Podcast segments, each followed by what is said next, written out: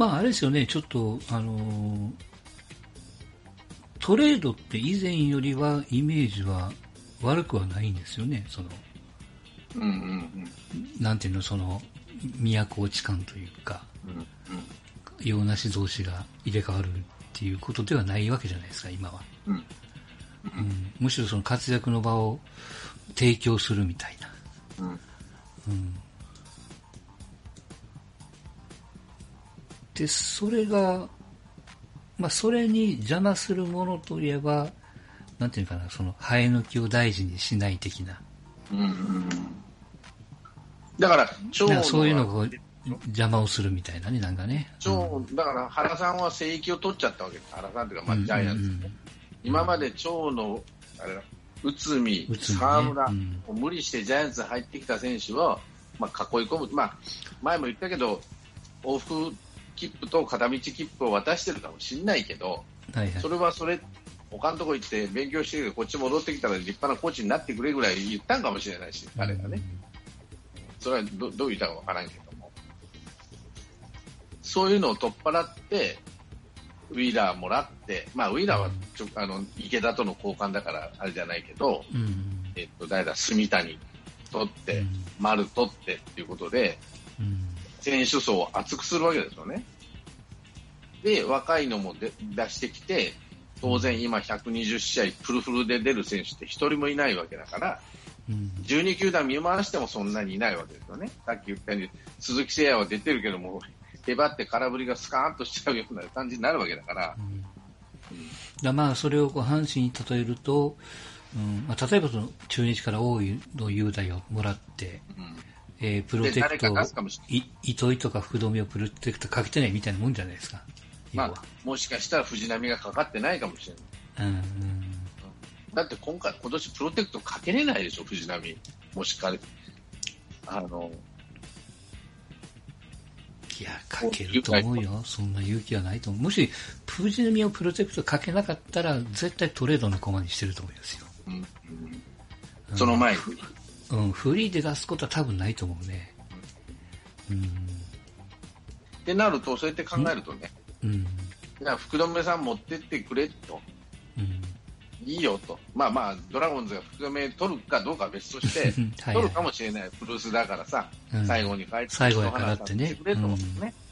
ドラゴンズならあるかもしれんけど、ロッテの例えば、そうだな、誰がいるのかな、ちょっと山田テストを取ろうと、うん。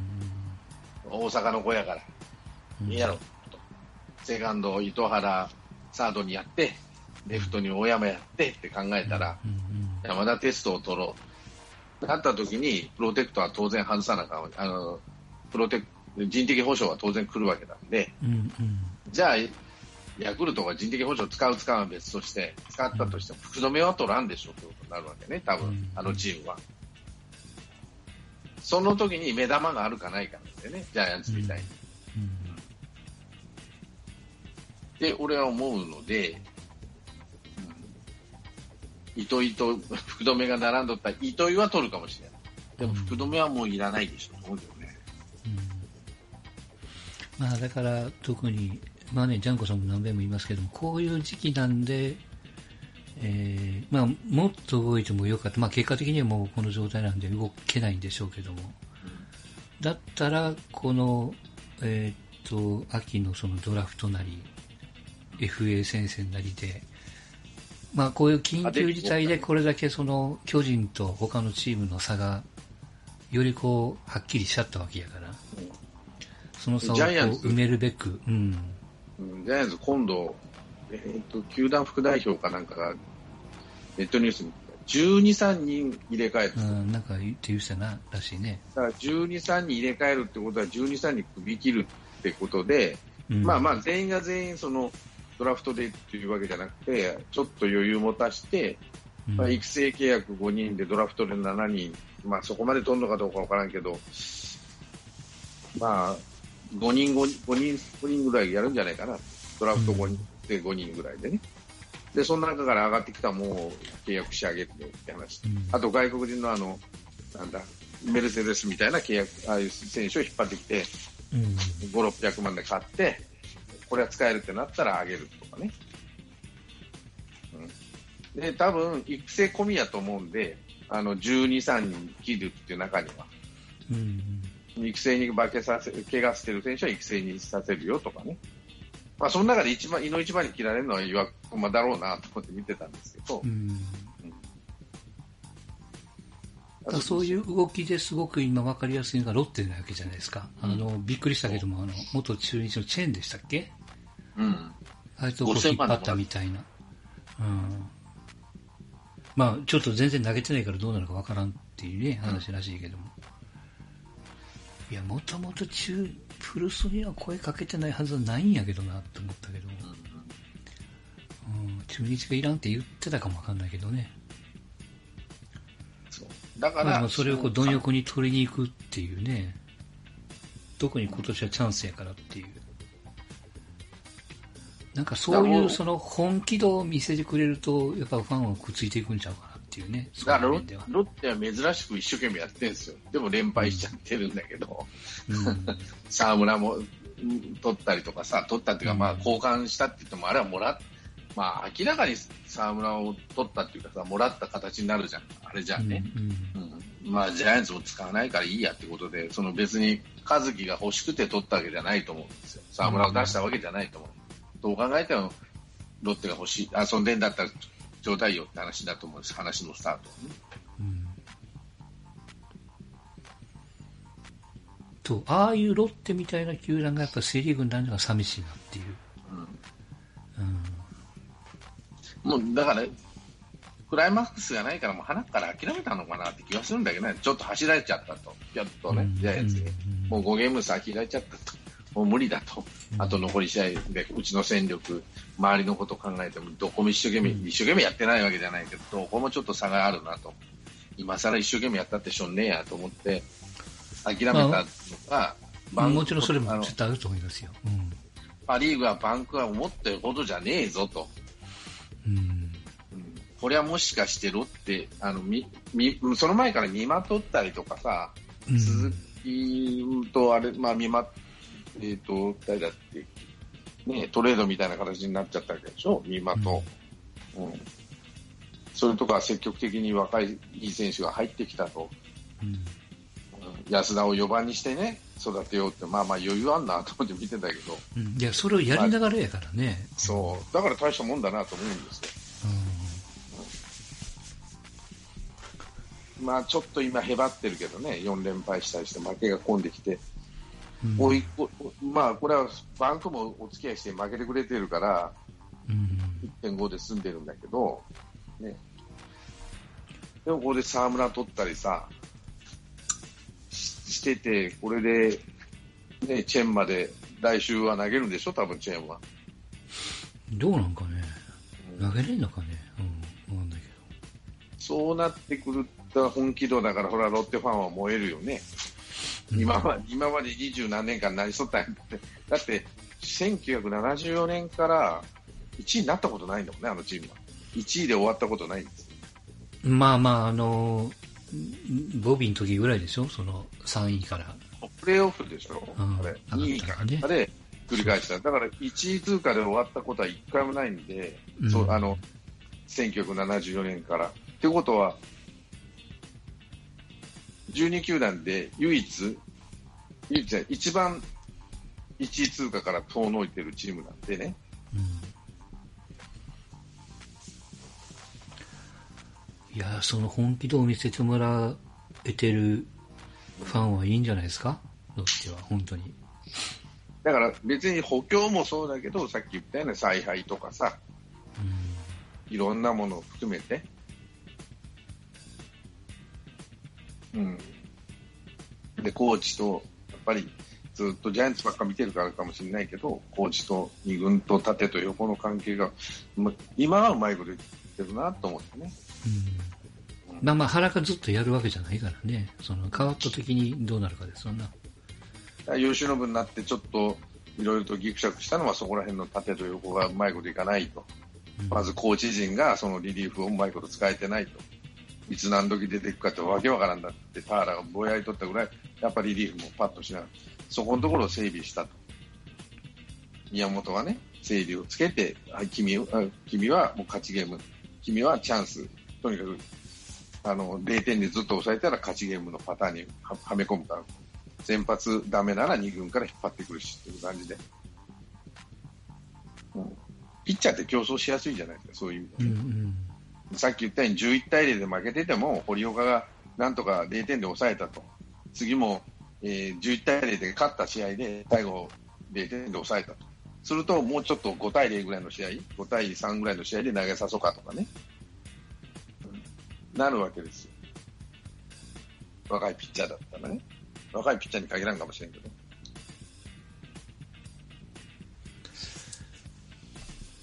そこだと思うかなと。うんやっぱりセ・リーグとやっぱ起爆剤がいるんですかね。その、差を埋めるがための、まあよく言われるその、D、DH とか、うんちょっとこう野球を変えるというかね。うん。そういう要素も必要なのかもわかんないですよ。手っ取り早く。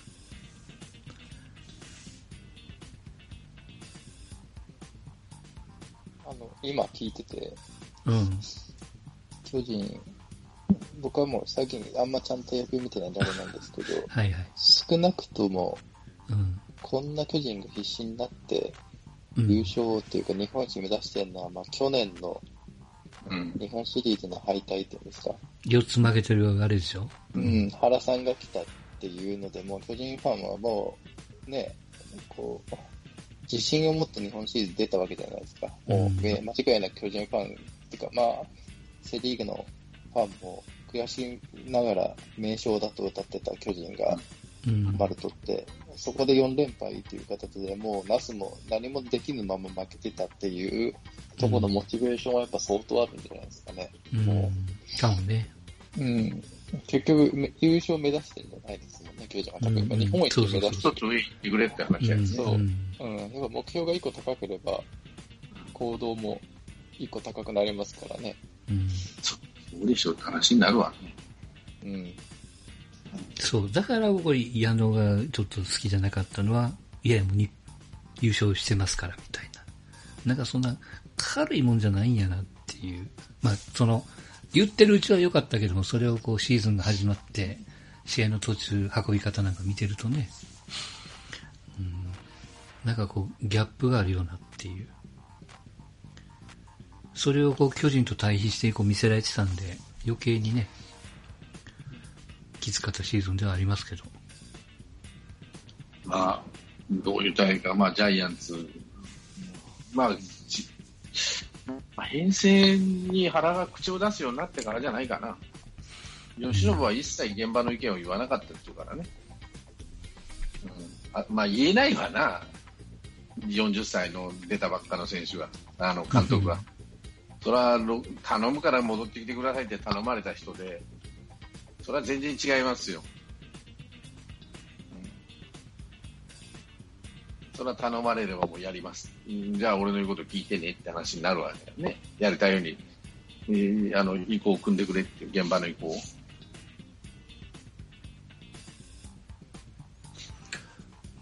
まあそういうその巨人を横目に見て、他の球団の、まあベンチ、スタッフ、ね、その、役員さんも含めて、何を思ってるんかなっていうね。うーん、どうでしょうね。ううんん。うん。こんでいいと思ってるかもしれないし、タイガースなんかは。うんまあ来年頑張ってねって思ってるかも。やられたと思ってるのは、何じゃないわかんないな。ベイスターズぐらいかな。くっそ、やられたなっていうところ。うんまあ、阪神もも、矢野さんはそう思ってるかもしれないし。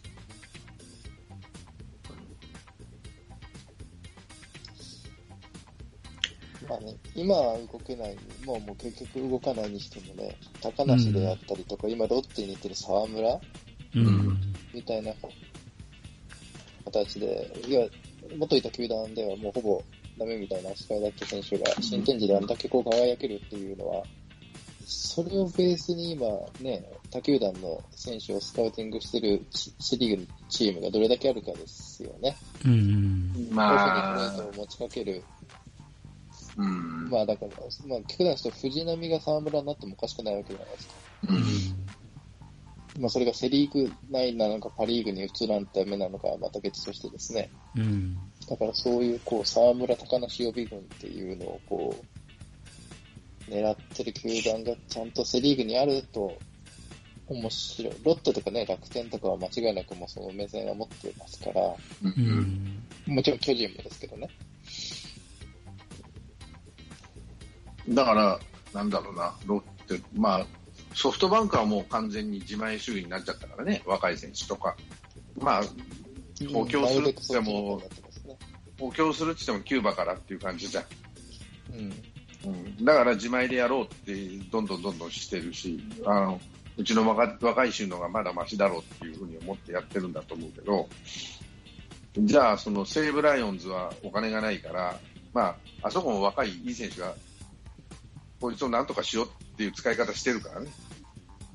じゃあ、その遊んでる、例えば、遊んでる言い方おかしいけど、ねえ高い年俸の選手は買いたくないわけだ。例えば沢村だって1億超えてるのかな、あいつ今。海のもんとかもう全然使えてない、2軍でおった1億円選手を引っ張ってくるわけだから、それはリスクあるわね、ロッテとしてみりゃ。1億円払ってやらなあかんわけやから。今まで700万の選手と交換してさ、1億円の選手で使い物になるかどうかわかんないじゃん。ジャイアンツではもう全然ダメだったわけだから。それはリスクを背負って、1億円払うから頑張ってやってくれって言ったら、まあ、博打に勝ったわけですよ、彼らは。ジャイアンツもウィーラーも一緒でさ、池田なんて700万かそこらで、ウィーラーが2億円ぐらい出してるのかな。でも、でも2軍に置くのはもったいないからということで、お互いウィンウィンじゃあお金払うんだったらいいよということで出したわけだね。で、博打に勝った。2億円だけど。ってことを考えると、もしかしてダメかもしれないしね。セ・リーグからパ・リーグ行ってうまいこといかなかったとか。ただ、シーズン途中ってことは、もう体は一応出来上がってるはずなんで、怪我さえなければ。すぐ使えるってことだから、アジャスト始まってからやからね。うん。そうそう、始まってからだから状態はみ分かってるわけなんで、これが、うん例えば、オフで交換したなら、そのチームの、ただその連携とかなんとかっていう問題はあるから、一概に全部が全部それがいいとは言えないけど、例えばキャッチャーとかだったらなかなか難しいんじゃないかなと思うし、うん。高梨なんか、あもう多分イースタンかなんかで見てる人が当然ジャイアンツもいて、全然使えますよって話になって、だと思うんだよね、プロが見た目で。で、遊んでんだったら、まあ、高い、高梨いくら払ってるのかわからないけど、まあ3000万か4000万だったら、2軍選手でそれは高いなってことになったら、じゃあ、使わないんだったら交換しようよっていうことで交換してるかもしれないです。沢村だって2億円払っ、1億円払ってねってロッテが。多分使える。でも、今年のジャイアンツの沢村見て欲しいと思った方がすごいなと思ったけど、やっぱ使える自信があったんだろうね。よそ行ったらなんとかなる、こいつは。うんうん。で、ジャイアンツもどうせ使わないし、まあ、よそ行った方がこいつなんとかなるかもしれない。パリーグだからいいやってことでさ、出してあげたのかもしれないし。いいよ、絵になっていいじゃないですか。ドラ1対決とか、いろんな、ね、カラーがあって。そうなると、日本ハムもトレードってそんなに積極的にやらないからさ、うん。で、オリックスもやるようでやあそこもなんかわけのわからん応響の仕方するから、あでも自前の選手を一生懸命使ってるで、2チームだけか、どんどんどんどんと。まあ、でも日本ハムもジャイアンツしょっちゅうやってたからね。うん。太田なんてもうそれこそ大当たりでしょ。うん。だからジャイアンツしかやらないのかなと思うしね。阪神と日本ハムって聞いたことないよね、あんまり。阪神と日ハムってあの、今成の時にあったんですよね。一回だけやね。うん、一応、ルートはあるんですよ。あの、日ハムの役員が元阪神の役員ですもんね。うん。もうちょっと例えば藤浪とさ、うん。例えば、あこれはないな。近藤とかはないな。誰だろうな。近藤はない。長島とかさ、内野手はいらんか、もタイガースどこ欲しいのかなとうん思ったら、ね、外野手が欲しい。あの、いや、だから本気、本気でやるんなら、藤浪と誰かつけて中田翔を取っちゃうとかねう。んうん。まあそこの看板選手は取らない、取れないにしても、うん。例えば、あれだろうな、まだ藤清宮とね看板があるからきついですよね。あうんの沢村ほども看板がなくなっ看板っていうかもうそうそうそうそうそう。こう、球団としてこう、ファンも含めて期待値がもうダメだってなっちゃってるわけですよ。藤浪なってないですもんね。うんどこかねっていうのがやっぱ強いから、その状態ってやっぱ相当勇気いりますよね、テレビ出すうん。うのは。ん。だから変な話さ、まあ、ありえん話だけど、清宮と交換交換とかね、ああ、うん。面白いですね、それうん、ファーストしか守れんけどねって話になって、うん、ファーストしか守れん選手と、まあ、そういうリリーフができそうにもない選手と、ってなると、例えば、日ハムだったら、そこまでやるかって、やっても、その代わり1億近いのと、1500万ぐらい、さ2000万しか払ってないわけでしょ、清宮に。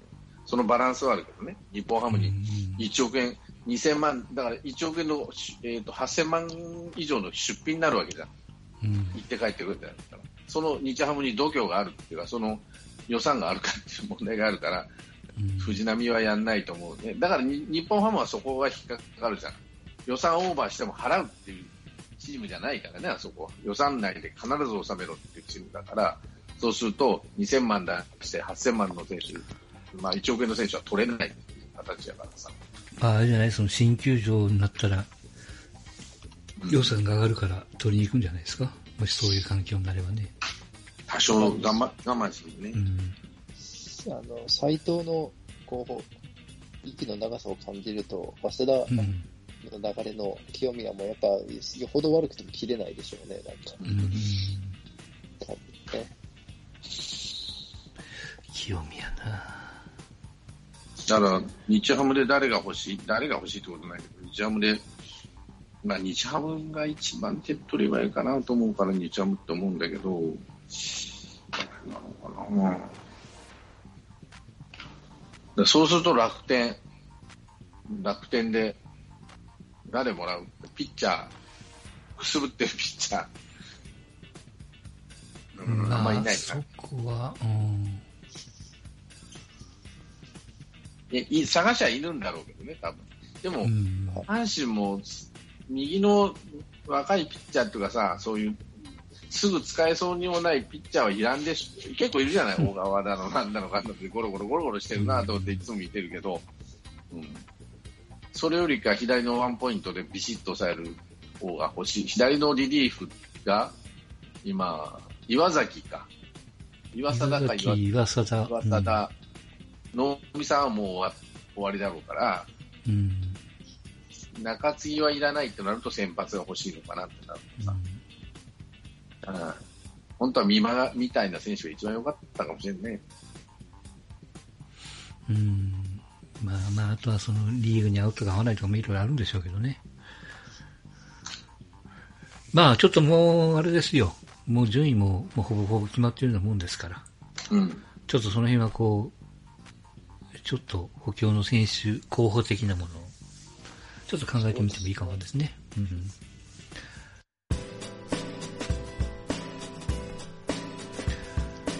はい。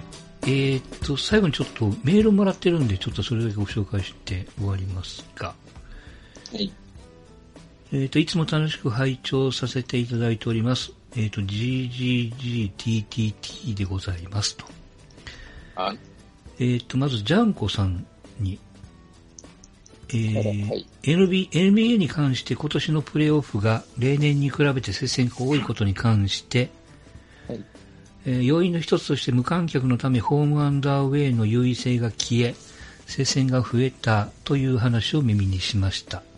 はい。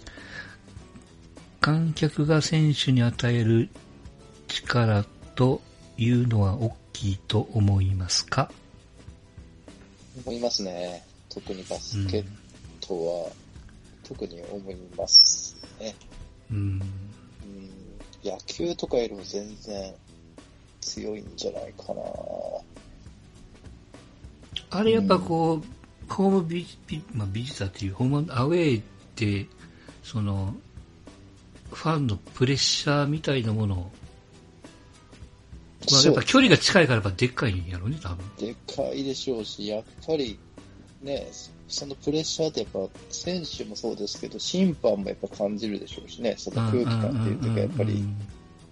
うんだから、うんこの接戦合意っていうのは、本当、そのホームアンダーウェイがほぼないしっていうのは非常に大きいかなっていうのは、普通に見てても感じるんですね。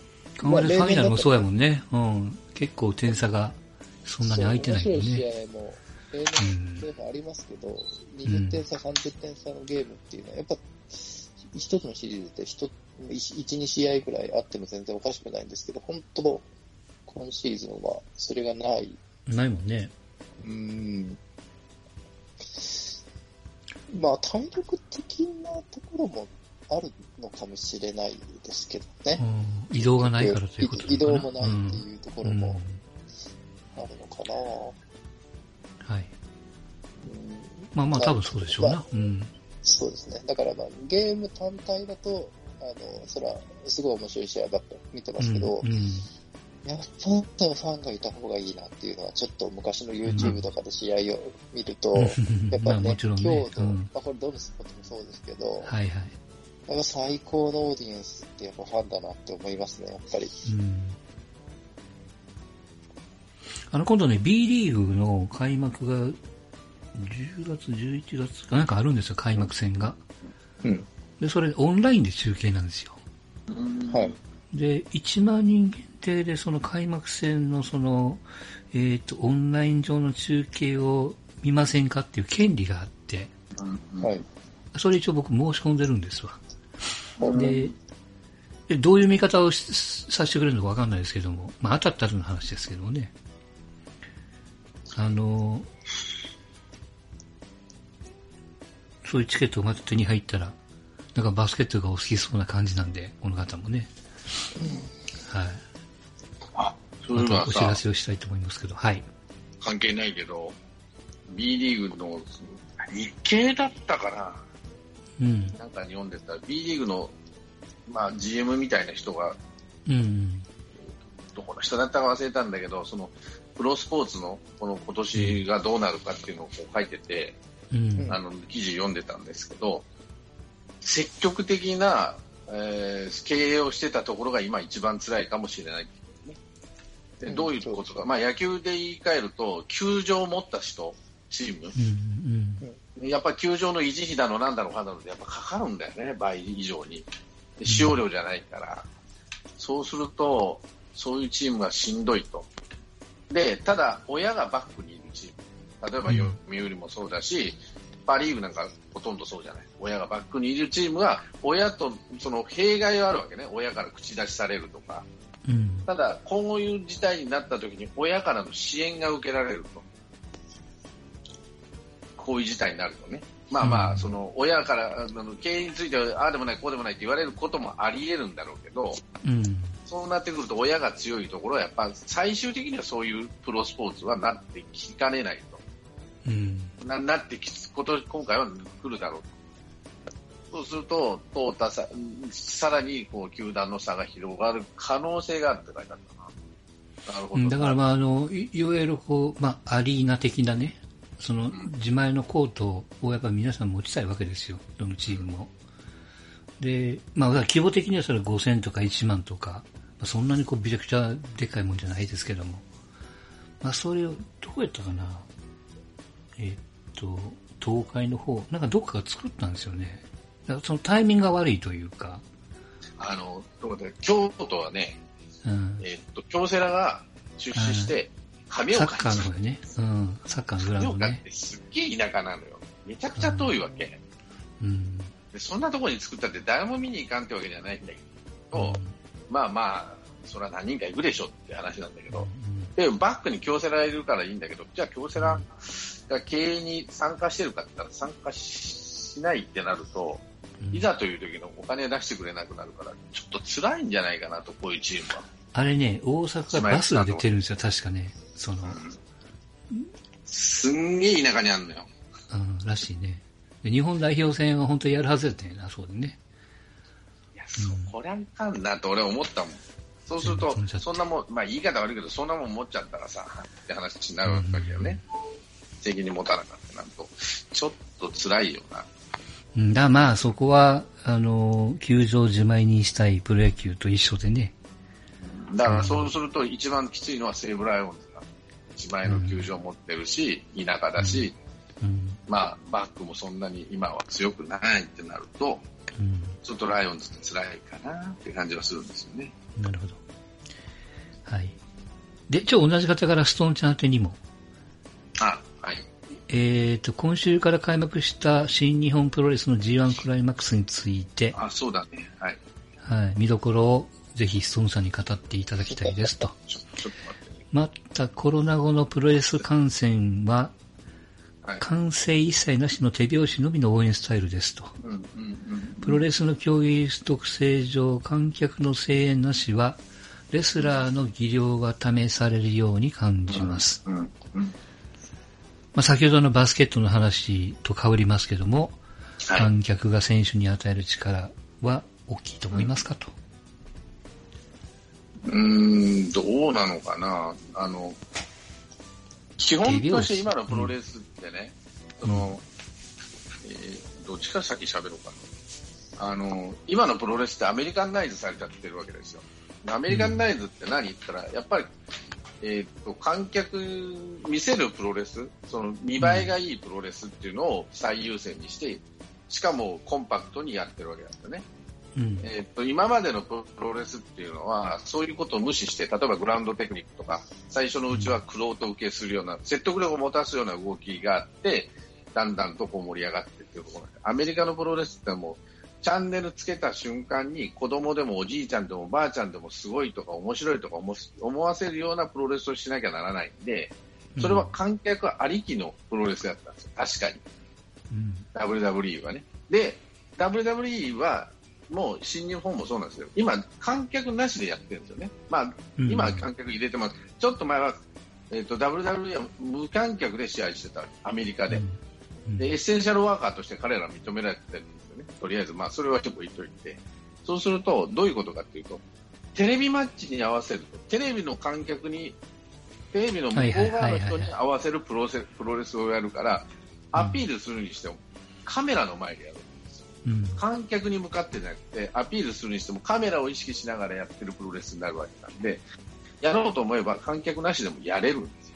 まあ、うんドラマか舞台かの違いぐらいな感じでね、言う言いなれば、舞台だったらこう正面だけに向いて、観客に向かってこう煽ったりなんかするけども、彼らプロなので、テレビマッチはテレビマッチの試合が俺はできると思ってるし、実際見てても、うん、まあそんなに違和感はないというか、ただ、今まで例えばマイクアピールでやったとしても、うん観客の反応があって、それを、ま、この反応をみんな、アメリカ人でよくやるじゃん。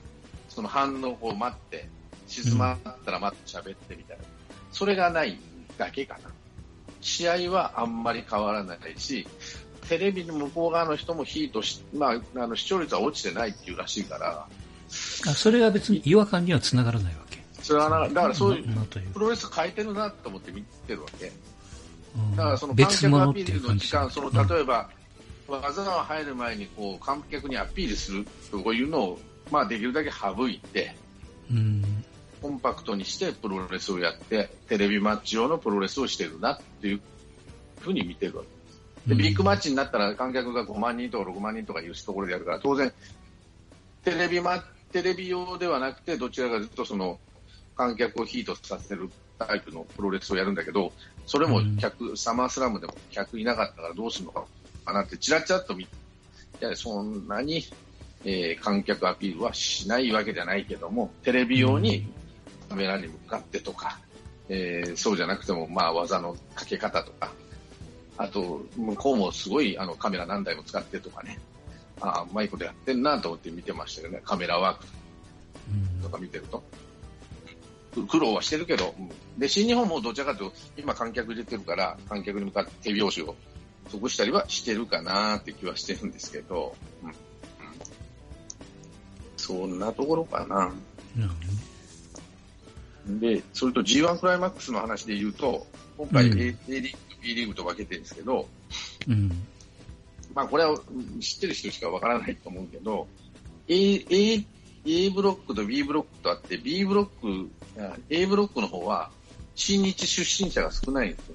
どういうことかっていうと、井伏浩太っていうのは DDT 出身だし、岡田和親入門出身だしって、まあそのよそから出てきた人が比較的は A ブロック。で、うん一回 B ブロックってのは新日上がりの人ばっかり。うん。棚橋宏もあの新で入門は新日本だし、ジュース・ロビンソンもだしってことになってくると、そういう分け方をしてる、まあ、中には真田みたいにいますけど、まあ、比較的そういう分け分けをしたっていうのは、なんでかなって考えると、まあ、まあ、平等にチャンス与えてるっていうのもあるんだろうけど、そこはちょっと面白いなと思っったところと、うん。あ、ごめん。その、そういう分け方をしたのは初めてなんや。そんなに極端に極端にというか。うんうん。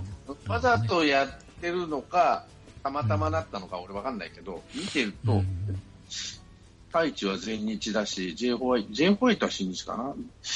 うんまあまあ、7対3ぐらいでそういうふうに分けてるなっていうふうに見たので、ううんん。そういう意味で面白いなと思ったし、で、うん僕俺みたいに30何年前からね、プロレス見て、新日本プロレスを見てる人たちにとっては、ああ、新日もこういう時代が来たんだなと思って、新日本プロレスっていうのは、新日新日先民主義者が多いんですよ。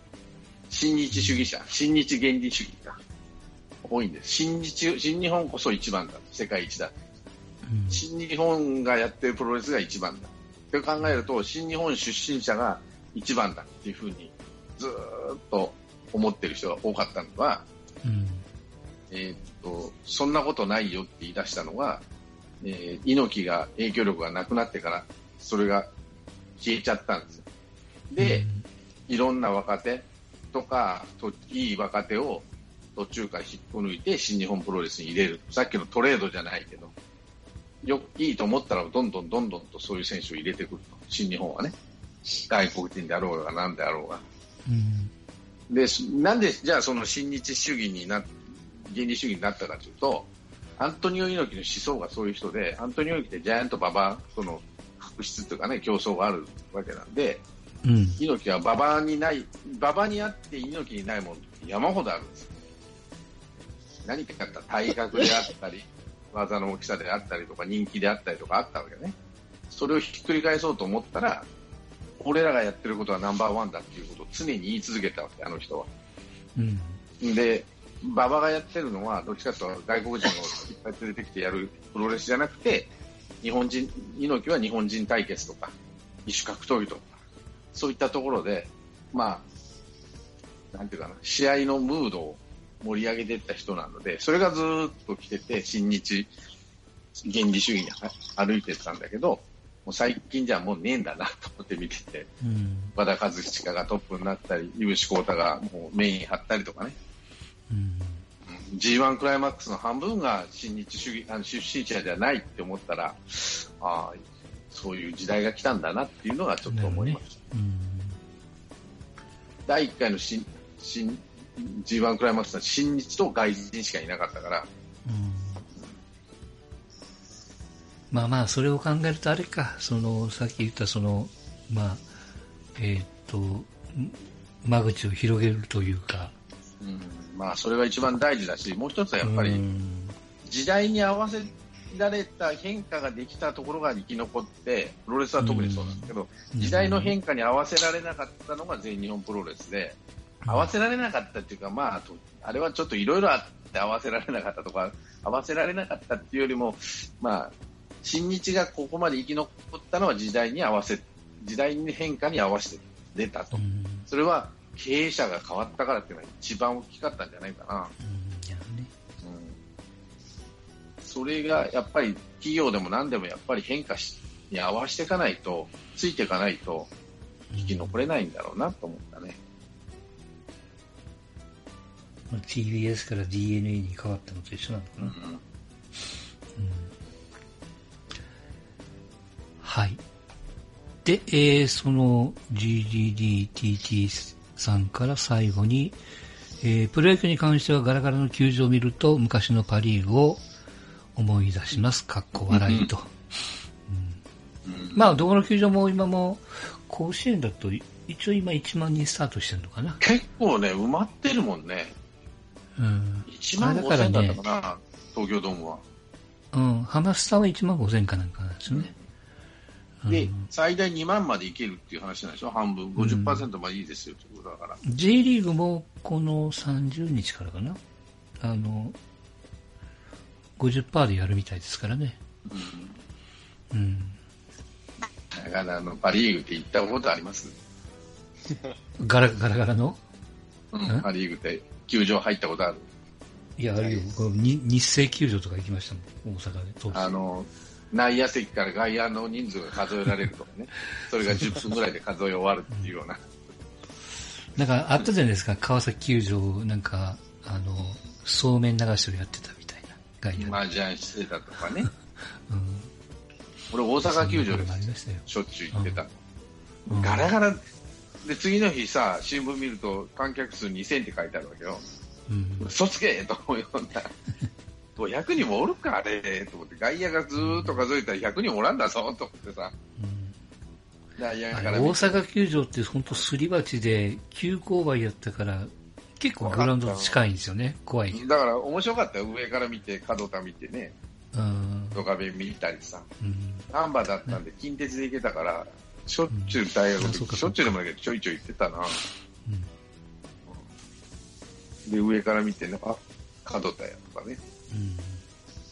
で、もう、なんかトランペットも一つだし、太鼓も一丁だし、誰か歌っ、あの、そんな、かっ飛ばせ角田ぐらいしか言わないじゃん。面白かったけどね、でも見とった。そういえばあれ客が増えても多分応援団は何も鳴らせないんやね。まあ、テープやね。うん。ず全部テープというかね。そうやね。うん応援歌も多分テープが流れてるんでしょうから。うんカラオケボックスで録音してやってくださいって話だよね。うん。しょうがないよ、こればっかりは。しょうがないね。はい。まあ、プロ野球もあと何日、あとどれぐらいですか？もう、マジックがもう30切ってるんやね、セリーグはね。でも、10月いっぱいでしょ？あの、今年は、ペナントは。まあ、真ん中ぐらい、もう 10, 10日ぐらいには終わるんじゃないですか？そんないですか？そこまではいかないですよ。15日ぐらいでしょ。?15 日ぐらいかな。うん。前いこと言ってね。うん。でも連戦連戦だから入らないからね。ビールかけはするんですかね、優勝した。わからんない。やらん、やらんのじゃねえかな。うんやらできないやろな。やったら面白いけどね。寒いでしょうけど、ね東京で。、やってくださいって話だ。はい。そんなところで、今日はここまででございます。はい。ありがとうございました。お疲れ様でした。